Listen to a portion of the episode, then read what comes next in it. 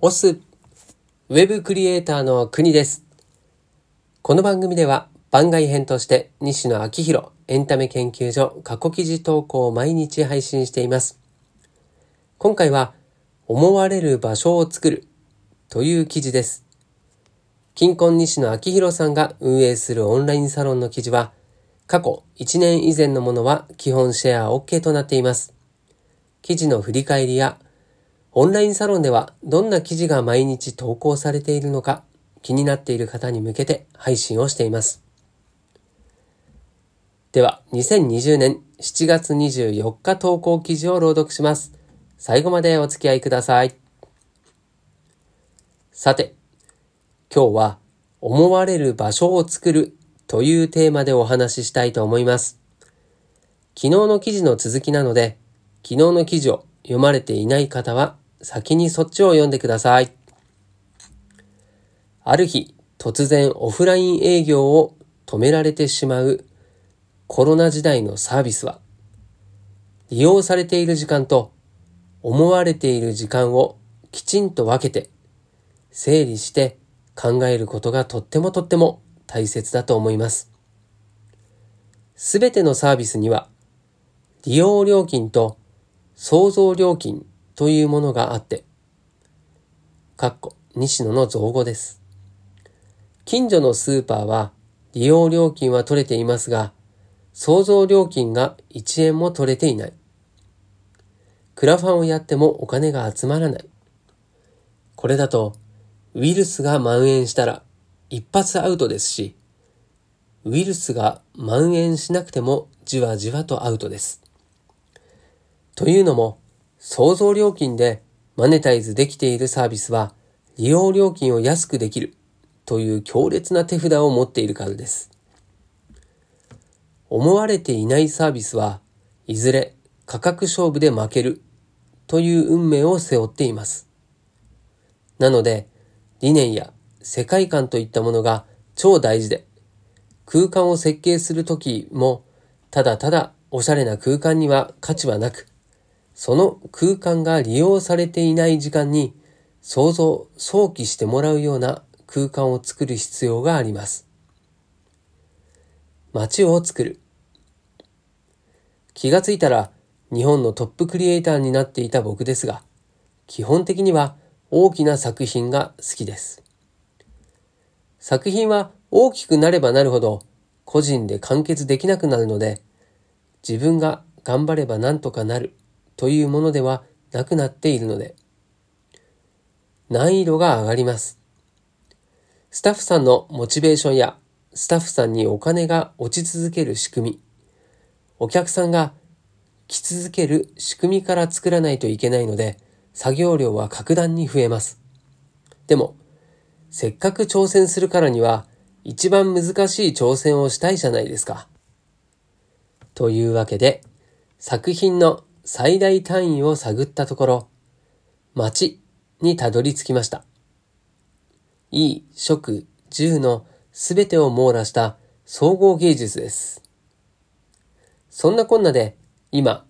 兵庫県川西市に煙突町のプペル美術館を真ん中に置いた町を作っている真っ最中です。明日と明後日も川西に行きます。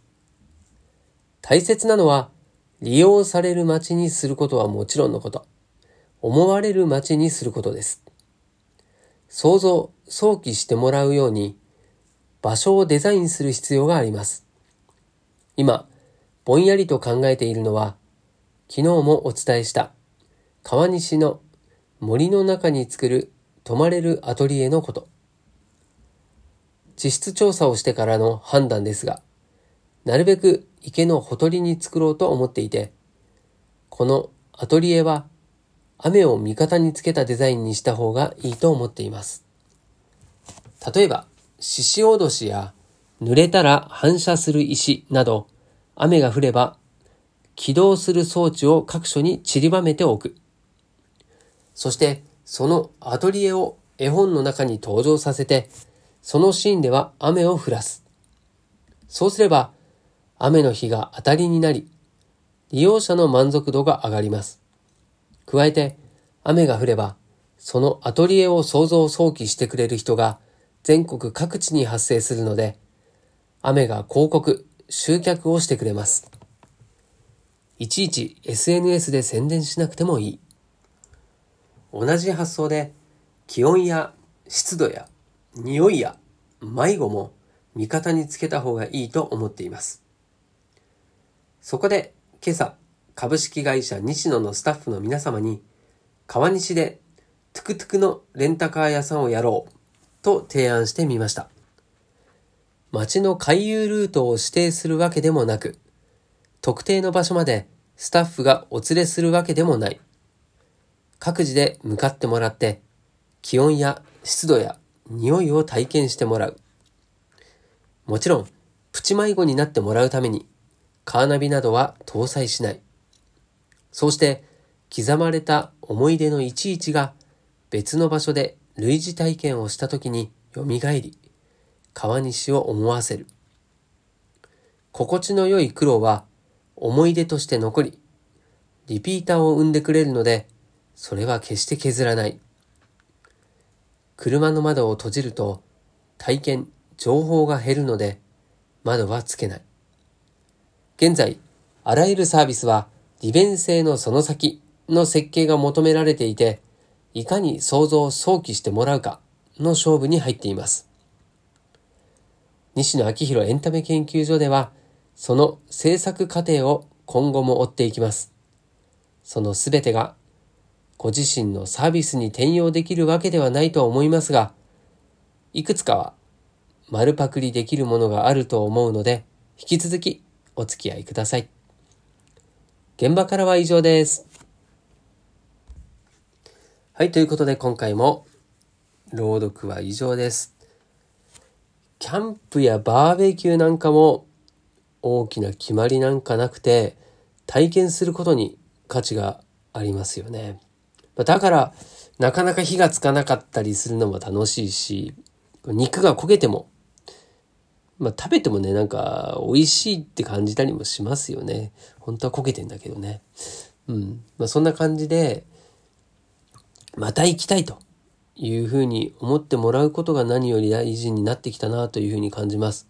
まあ、普段とは違う体験をすることで、また行きたいと思うようになるでしょうし、その場所をそうやって思う時間が生まれるのも結局はそういうことかなというふうに思います。なかなかね、こう周りの企業、サービスとこう差ができなくなっちゃってますからね。やっぱりそういった個人個人の今この瞬間に楽しめることとかなかなか他ではできないようなことをするとか、まあ、そういったものにも価値が生まれてきてるんだなっていうふうに感じるのではい、まあ、それをねいかに自分たちの仕事に置き換えて考えられるかということかなというふうにも思いました。はい、ということで今回も最後までお付き合いありがとうございます。こちらの記事や朗読がたくさんの人に届くようシェアしていただけるととても嬉しいです。ではまた明日この場所でお会いしましょう。お届けは国でした。したっけね